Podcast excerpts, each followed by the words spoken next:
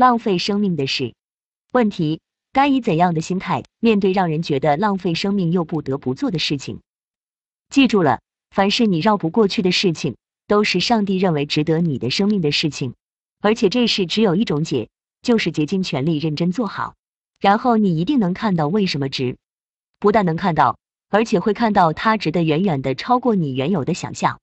不但会值得超过你想象，而且会让你实实在在的明白之前你的知道个球的值不值。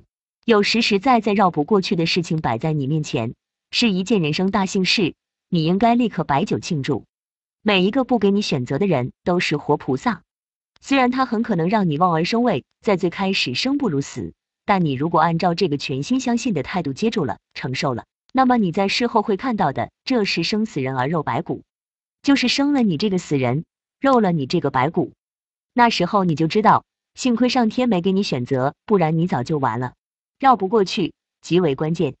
什么叫绕不过去的？你绕都没绕过的，你怎么知道绕不过去？你没有竭尽全力的绕过，你怎么知道绕不过去？所以这句话的意思，并没有跟你说，只要你觉得头疼的、乏味的、无价值的东西，你都应该当做天降大任正面刚。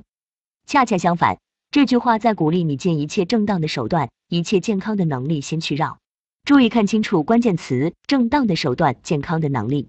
所谓想尽一切办法，实在绕不过去，不包括不正当的手段，不包括会损坏健康的能力。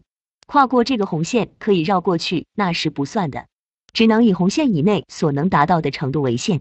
绕到绕不过，绕到你发现越绕越使劲酒慢慢变成罚酒，而且还越来越大杯，你就可以开香槟了，因为这就是天赐的苦功，这不是一个灾祸，而是专门为你准备的祝福。